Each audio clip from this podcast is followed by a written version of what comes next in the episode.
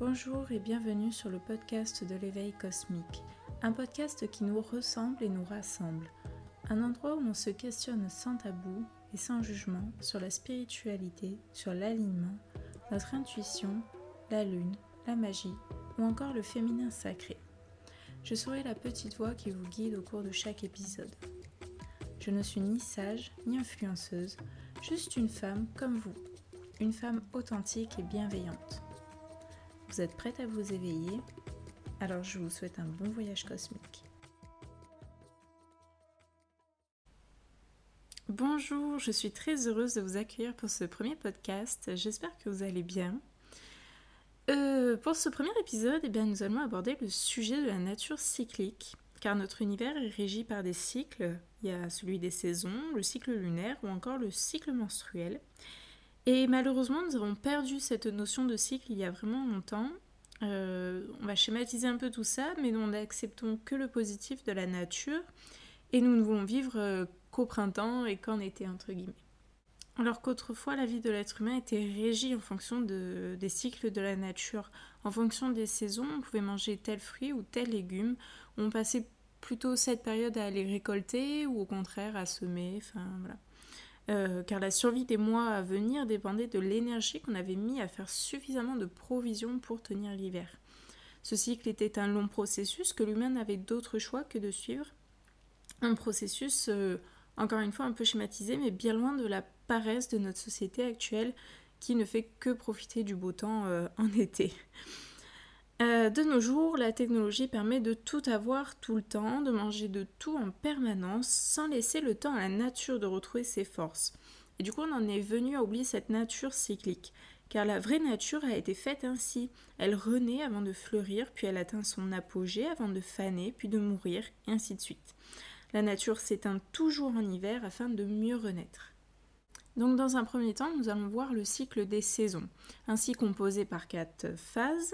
Il y a le printemps, c'est là où l'énergie se réveille et augmente, on va dehors, on voit la nature renaître, les premières fleurs apparaissent aussi, l'énergie est douce, positive et pleine d'espoir. L'été, c'est généralement une des saisons préférées des gens. Tout est en abondance dans cette phase, le beau temps, l'ambiance, la nourriture euh, locale et fraîche. L'énergie monte de plus en plus et atteint son sommet au milieu de l'été avec le solstice d'été. De nos jours, c'est une période où il faut profiter, mais je vous invite vivement au contraire à faire de cette période une énergie euh, en pleine action, à travailler fort, mais en pensant à vous récompenser. Je ne vous dis pas de vous tuer à la tâche, attention, cette énergie vous appartient, à vous d'en faire bon usage. Mais vous pouvez jardiner ou en profiter pour travailler sur vous-même. L'automne était traditionnellement placé sous le signe de la gratitude, parce qu'on remerciait la terre et mère nature pour l'abondance qu'elle nous avait offerte euh, les derniers mois, car grâce à elle, on pouvait survivre les mois prochains. L'automne marque la transition avec la noirceur qui arrive, tout comme le printemps qui marque le retour de la lumière. On commence ainsi à ralentir le rythme, à être plus calme, moins euphorique, car on sait que les mois à venir sont durs. De nos jours, on peut observer des comportements similaires car on arrête de faire des grands repas en extérieur, on commence à rentrer manger à l'intérieur et on commence à avoir envie de se mettre au chaud avec une bonne boisson chaude autour du feu. Et enfin, l'hiver, saison que notre société moderne n'aime pas beaucoup, alors qu'en réalité, si on regarde bien, c'est une saison douce axée sur le repos, la tranquillité et la récupération. Je vous invite à prendre encore plus soin de vous pendant cette période afin de repartir sur de bonnes bases pour le cycle suivant. Dans la nature, beaucoup d'animaux hibernent, donc je vous invite à ralentir le rythme vous aussi. Ensuite, ce qui illustre parfaitement ces différentes saisons, c'est la roue de l'année, des anciennes traditions celtes. Fondée sur les mouvements des saisons et des astres, on y retrouve huit fêtes qui suivent les solstices et les équinoxes et qui divisent ainsi l'année en huit parts égales. Mais si on regarde plus attentivement, l'année est aussi divisée en deux parties. On retrouve ainsi 6 mois de lumière et 6 mois de noirceur. Je vais vous résumer rapidement ces fêtes sacrées qui divisent euh, donc notre roue de l'année, car je vous ferai des podcasts spéciaux ces jours-là avec des rituels et plus d'informations. Donc en premier, nous avons Imbolc le 1er février, c'est la journée médiane entre le solstice d'hiver et l'équinoxe de printemps. il y a Ostara le 21 mars. Il s'agit de l'équinoxe de printemps. Donc la lumière est de durée égale à la noirceur, ce qui signifie qu'à partir de ce jour-là, la lumière reprend le dessus et les jours commencent à s'allonger. On peut comparer cette fête au printemps. Ensuite, il y a Beltane le 1er mai. C'est une journée médiane entre l'équinoxe de printemps et le solstice d'été. Vient Lita le 21 juin, c'est le solstice d'été qui marque donc la journée la plus longue de l'année. La noirceur fait ainsi son retour et on compare cette fête à l'été. Vient maintenant Lamas, le 1er août. C'est la journée médiane entre le solstice d'été et l'équinoxe de printemps. Euh, Mabon le 21 septembre, donc c'est l'équinoxe d'automne. Donc la noirceur est égale à la lumière, la nuit reprend naturellement le dessus à partir de ce jour. Cette journée marque l'arrivée de l'automne. Samhain, le 1er novembre, c'est la journée médiane entre l'équinoxe d'automne et le solstice d'hiver. Et vient maintenant Yule, le 21 décembre, c'est le solstice d'hiver et donc la journée la plus de l'année. Cette fête est comparable au cœur de l'hiver. On retrouve ainsi clairement les marqueurs des différentes saisons et de cette nature cyclique. Faisons maintenant un zoom sur le cycle lunaire qui se compose de cinq phases majeures.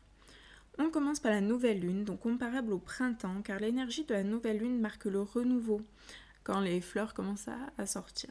Tout est possible, tout est réalisable, on rêve grand et on planifie tout pour réaliser nos rêves. Vient ensuite le premier quart, semblable lui aussi au printemps, mais marque la transition avec l'été. Donc on passe à l'action, on fait preuve de courage, on fonce et on fait tout pour réaliser nos rêves. La pleine lune est l'apogée de l'énergie, c'est pourquoi on la compare à l'été. On ressent et on exprime sa gratitude. Lors du troisième quart, l'énergie descend tranquillement, on se replie sur nous-mêmes et on compare ça à l'automne. Et enfin, la lune balsamique, ce sont les trois derniers jours avant la nouvelle lune. Ici, c'est l'hiver, on se repose et on récupère. Donc il est intéressant de comparer le cycle de la nature et le cycle de l'être humain. Tout comme le cycle de la nature, nous en sommes venus à oublier notre propre nature cyclique, notamment notre cycle menstruel, car dans la société, les menstruations sont tabous et mal vues, alors qu'en réalité, il devrait en être tout autre. C'est une bénédiction que nous avons, parce que si nous n'étions pas là, il n'y aurait pas d'humanité.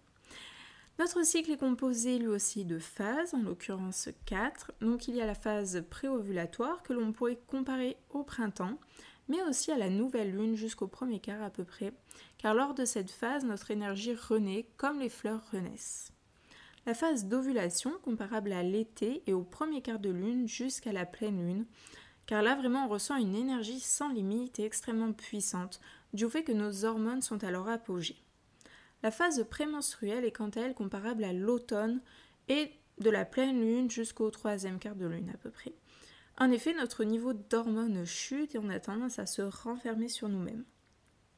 Vient enfin la phase de menstruation, en tout point semblable à la saison de l'hiver et à la période du troisième quart jusqu'à la nouvelle lune. Un seul mot d'ordre, le repos, afin de repartir sur de bonnes bases encore une fois pour les prochains cycles car c'est lors de cette phase que notre corps se recharge naturellement en énergie. Bon, sachez juste que sous contraception hormonale, les phases sont un peu muettes et étouffées. Je ne suis pas là pour dénigrer la pilule, attention, je l'ai moi-même prise pendant des années. Je dis juste que vu que ce sont des hormones artificielles, elles créent un cycle artificiel.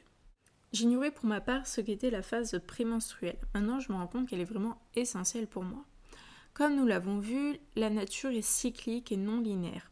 Du coup, je pense que le cycle artificiel créé par les contraceptifs hormonaux nous casse un peu de cette notion de cycle. Mais enfin, sinon tout ce que j'ai à vous conseiller, c'est de faire plus attention à votre nature cyclique, mais aussi aux saisons. C'est essentiel si vous voulez partir à la rencontre de votre féminin sacré. Observez votre cycle avec bienveillance, soit avec un carnet ou une application. Mais si vous voulez vous connaître, c'est vraiment primordial. Et si vous n'avez plus vos règles, eh bien ce n'est pas grave. Notez tout de même vos humeurs, vos émotions, peut-être aussi vos fringales ou l'état de votre peau ou de vos cheveux. Vous remarquerez finalement assez bien une forme de cycle au fur et à mesure. Et surtout, renouez positivement avec vos règles, car c'est en en parlant et en arrêtant de faire nous-mêmes comme si c'était tabou que l'on s'en sortira. On voit clairement que le cycle féminin est connecté à la fois à la Lune mais aussi à la Terre. Enfin voilà, j'espère que cet épisode vous aura plu. J'ai pris pour ma part beaucoup de plaisir à le construire. Et sinon, j'espère vous revoir très vite et je vous souhaite une merveilleuse journée. À bientôt.